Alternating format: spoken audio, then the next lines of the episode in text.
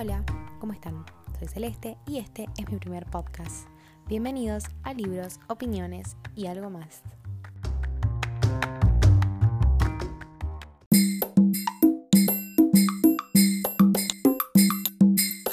Empecemos contándoles de qué se trata esto y por qué elegí este tema. Hace unos años me reencontré con la lectura, exactamente en 2018. Elijo la palabra reencontré porque siempre me gusta leer los relatos, los cuentos y sobre todo la fantasía. En mi habitación hay dos bibliotecas, dos mundos totalmente opuestos. Una completa de los libros que atesoro en mi infancia, desde historias de Gaturro hasta El gato con botas, uno de mis libros favoritos y al cual obligaba a mi mamá a leerme todos los días. Los eternos relatos de Disney que van desde las princesas hasta La dama y el vagabundo y los clásicos cuentos de las valijitas que me compraban en el kiosco de cerca de casa. Aunque me resistí a abandonar mi primera biblioteca por una cuestión de espacio y de organización, sé que voy a tener que guardar los tesoros de mi infancia en una caja o en varias, porque la verdad son demasiados. Después tengo mi biblioteca, esa que estoy convencida de que voy a ir expandiendo con el paso de los años y que voy a trasladar conmigo siempre. Me alejé de la lectura con el paso del tiempo, casi sin darme cuenta. Hasta que un día una youtuber, periodista y bueno, hoy escritora, sacó el primer libro de la trilogía 14-7, Pamela Estupia. Pamela hoy cuenta con un total de siete libros, tres pertenecientes a la trilogía de 14 7, más su spin-off Pegaso Rosado. Después tenemos Amistades Imperfectas y tenemos la historia contada desde el lado de Zoe y desde el lado de Starly, que son las dos protagonistas. Y recién está a la venta el primer libro de la nueva saga Hopendad, pero obviamente está solamente el primero, falta el resto. La realidad es que busqué 14 7 por todas las librerías de Luján.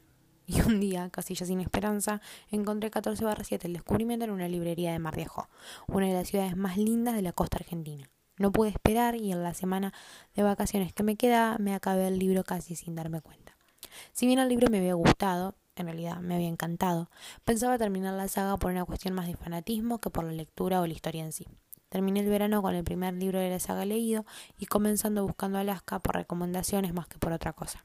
Ese mismo año fue el primero que logré disfrutar la materia práctica del lenguaje, y tal vez, gracias a esa profesora y a su mirada y amor por los libros, hoy tengo una biblioteca llena de libros y hermosos recuerdos.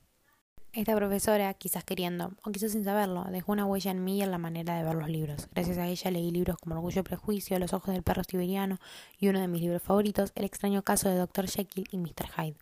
Este último, por si no lo conocen, cuenta la historia de dos hombres que se disputan un mismo cuerpo.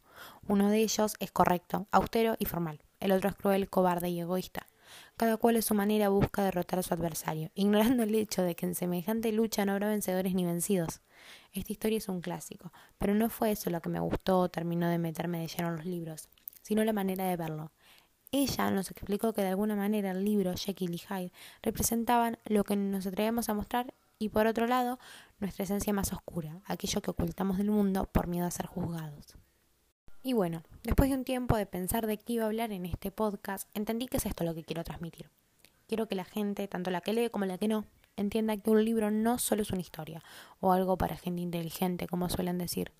La lectura no discrimina. Hay para todos los gustos y edades, desde clásicos, misterios y románticos hasta sagas que relatan el descubrimiento de una raza humana diferente.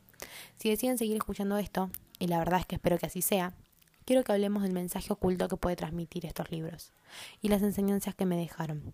Quiero que más gente se anime a leer y a descubrir lo que este montón de papeles y letras pueden generar. En mí me ayudaron en un momento muy difícil y personal. Cada libro me dejó algo y me ayudó a escapar un ratito de la realidad.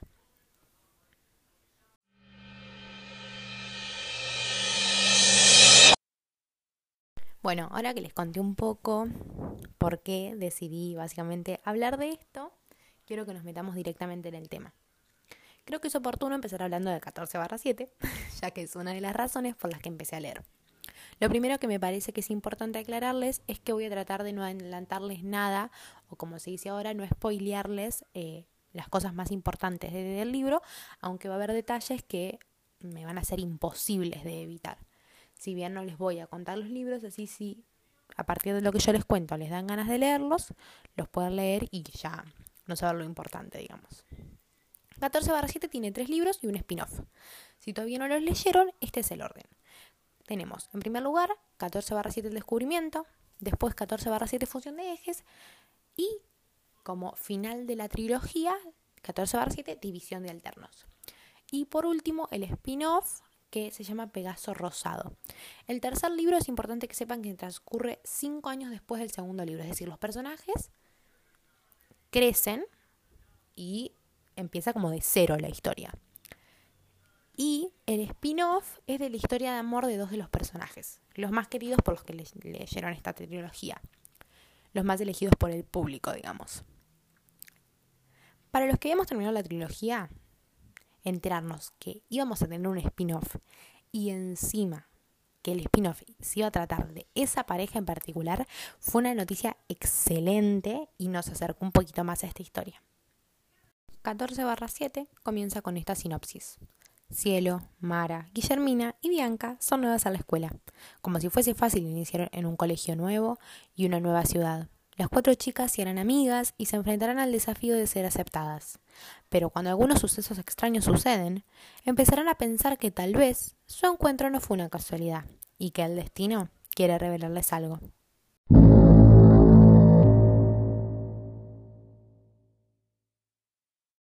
Si me dejan recomendarles algo, es que si no leyeron estos libros, corran a una librería, los pidan prestados, los compren online, porque si les puedo garantizar algo, es que no se van a arrepentir.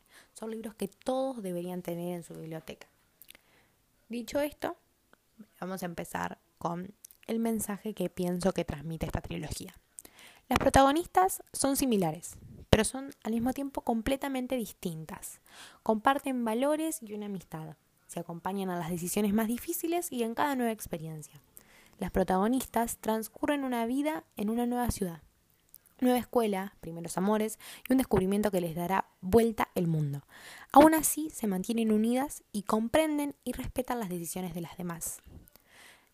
Si hablamos de Cielo, Mara, Guillermina y Bianca, nos vamos a dar cuenta que son muy diferentes en personalidad. Tenemos personajes como Mara, que están todo el tiempo alegres y que más allá de las adversidades le buscan lo positivo a la vida, y personajes nuevo cielo, que son un poquito más pesimistas y que por ahí les cuesta un poco más aceptarse como ella es. Esta trilogía es de lectura rápida, pero es maravillosa y llena de hermosas enseñanzas. Es algo muy clave cuando ya leemos y queremos leer algo entretenido, que los libros sean de lectura rápida, que dejen una enseñanza. Y si queremos empezar a leer, es una opción excelente para comenzar. ¿Por qué? Porque no nos va a resultar pesado y por ahí hace que nos enganchemos en esto.